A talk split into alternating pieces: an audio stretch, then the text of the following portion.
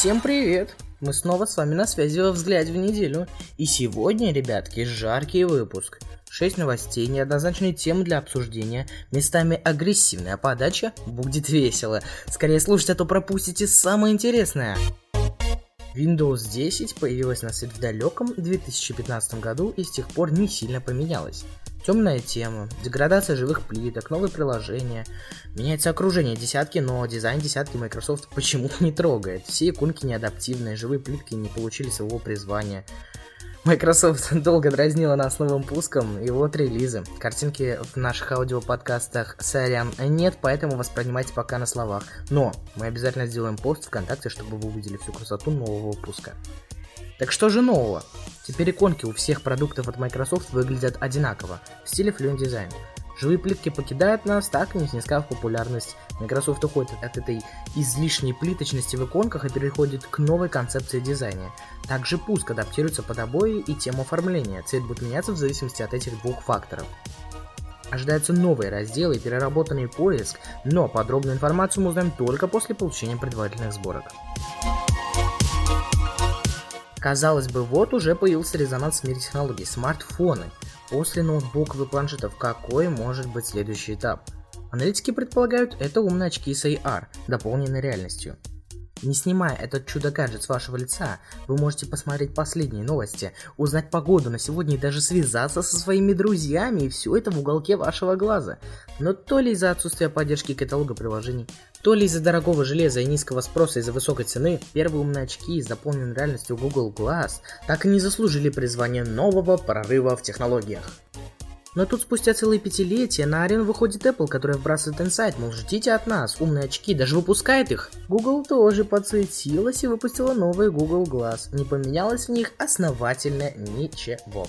Да и рассказывать о них никто не хочет, ибо стоят они по 150 тысяч рублей. Но что же таки все-таки поменялось-то в них? Очки теперь складные, на шарнирах. Встроенную оперативную память вместе с процессором прокачали. Теперь там 3,32 гигабайта, а на борту четырехъядерный Snapdragon XR1. А еще вместо дешманского microUSB там поставили, о боже, Type-C. Для обычных пользователей ничего необычного, а вот для разработчиков самый сок. Знаете почему? Ведь XR1 поддерживает широкий круг спецификаций интерфейсов для графики нейросетей. А вот про Apple Glass мы вам расскажем в следующем выпуске, так что не отключайтесь. Ох, и сколько же новостей об отношениях Телеграм и России произошло за эти несколько недель. Но давайте обо всем по порядку, выстроим хронологию. Обычным вечером 18 июня Роскомнадзор начал разблокировку Telegram. Павел Дуров поздравил пользователей мессенджера с этим событием. Объясняется это тем, что Роскомнадзор, цитирую, позитивно оценивает высказанную основателем Telegram готовность противодействовать терроризму и экстремизму. Вот такие дела, ребята. На следующий же день в Госдуме назвали разблокировку важным историческим и политическим событием и выразили надежду, что мессенджер вернется в Россию. А чуть позже, 22 июня, раскрылись настоящие карты Роскомнадзора. Оказалось, что блокировку Телеграма сняли из-за невозможности заблокировать этот самый чертов Телеграм. Затем, 1 июля, в Минкомсвязи сообщили, что были бы рады открытию офиса мессенджера в России. А потом, 9 июля в Анаполисе проходит панельная дискуссия с представителями IT, среди которых оказывается никто иной, как вице-президент Telegram Илья Перекопский. Как вам такое? Вот это настоящая дружба, вот это я понимаю.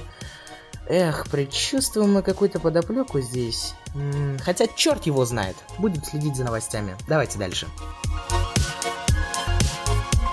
Давайте зададимся вопросом.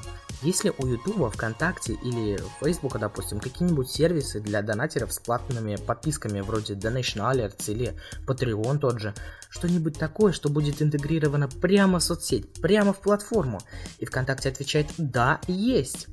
Поприветствуем Вики Донат. С его помощью подписчики смогут оформлять платные подписки для поддержки проекта, и за счет этого авторы смогут предлагать им эксклюзивные материалы, закрытые акции или скидки и доступ к комментариям.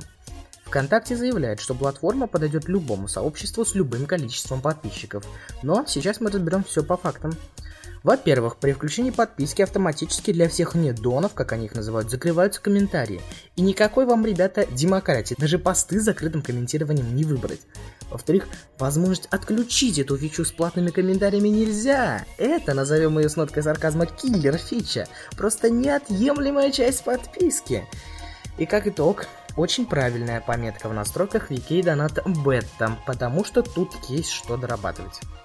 Поэтому мы пока не будем включать подписку, комментируйте и делитесь своими впечатлениями ВКонтакте, ведь мы всегда на связи с вами. Павел. Павел, Павел, Павел, тезка ты мой, что ж ты творишь, а, Пашка Дуров? Не успеваешь закончить одну войну до конца, как затеваешь другую – только налаживаешь отношения с Россией, а теперь стоишь против Apple и Google. Что ж ты творишь-то, а? Да ты прям мессия, не зашедший с небес. Защитник разработчиков. У нас, разрабов, растет уважуха к тебе. Давай-ка мы со слушателями разберем твою статейку по дуополе и по фактам. Итак, Павел заявляет, что сейчас Apple оборзела. Были времена, когда в 2016 году в Telegram планировался каталог игр, но Apple начали угрожать Telegram и сказали, что удалят их приложение из App Store, если они не удалят каталог из мессенджера. Цитирую. Apple запретила каталог игр по той же причине, почему она запрещает установку любых приложений на iPhone вне своего магазина приложений App Store. Apple, он наглецы такие, забирает 30% со всех продаж услуг и цифровых объектов внутри приложения. И знаете за что? Просто за то, чтобы приложение дальше находилось в App Store. Разрабы тратят кучу денег и ресурсов на создание, а затем поддержку приложения. С какого черта они должны платить со своих продаж 30% компании, у которой бабла вагон ни за что? У создателей приложения, цитирую Павла Дурова, остается лишь две трети заработанных ими средств для оплаты зарплат, хостинга, маркетинга, лицензий, государственных налогов. На Google Павел гонит не так сильно, конечно, но все же ругает их за эти же 30%. Худо-бедно на Android как-то можно еще выжить. Ведь э, есть возможность скачивать с неизвестных источников, как их называет Google, в своей операционной системе Android. Но на Apple шансы практически нулевые, ведь jailbreak ставят только гики и опытные юзеры, а обычные качают ВКонтакте из App Store и радуются жизни. Стоит добавить, что преимущественное положение на рынке Apple и Google занимает только из-за сторонних разработчиков, которые и делают эти самые приложения под пустую и простую оболочку, которая без этих самых приложений как пустое ведро. Windows Phone с другими операционными системами провалились только потому, что под них не было такого широкого выбора приложений и кучки энтузиастов, готовых познавать корни этой операционной системы. Снова цитирую Павла. То есть Apple эксплуатирует разработчиков приложений дважды в качестве бесплатной рабочей силы для создания конкурентного преимущества своим смартфонам и в качестве источника сверхприбыли через отъем 30% от продаж их сервисов. Это борзость, наглость, Кажется, это повод для отдельного выпуска IT-кухни, как вы считаете? Привет, Spotify, братишка. Сколько лет ты обещал приехать к нам погостить, но все никак не получалось определиться с ценами билетов и лейблами. Судя по всему, ты все-таки решил все, и мы рады тебя приветствовать в России. Добро пожаловать и прими поздравления от Пятикодинг. А теперь инфа для слушателей, что у нас есть и какие расценки. На ваш выбор более 50 миллионов треков, подкастов и аудиокниг, более 4 миллиардов плейлистов, рекомендаций и подборок. Сейчас подкасты в России недоступны, но очень скоро вы услышите знакомые голоса в своих наушниках, и мой не исключение. На выбор для премиум вам предлагается подписка за 169 рублей на одного человека, за 219 рублей на двоих, за 269 рублей на всю семью, то есть до 6 человек – также есть скидка 50% для студентов, студенческая подписка всего за 85 рублей. Для первого раза 3 месяца бесплатно при подтверждении карты. После пробного периода карту можно удалить и средства не спишутся. И даже рубль платить не надо. Вот такое щедрое предложение, ребята. И вот такой приличный выпуск у нас вышел. Остались незакрытые темы, и с вашей поддержкой мы обязательно сможем рассказать все до конца. Ставьте лайки, включайте колокольчик, чтобы не пропускать наши новые взгляды в неделю. Увидимся очень скоро в следующих выпусках. Питикодинг всегда на связи. Damn.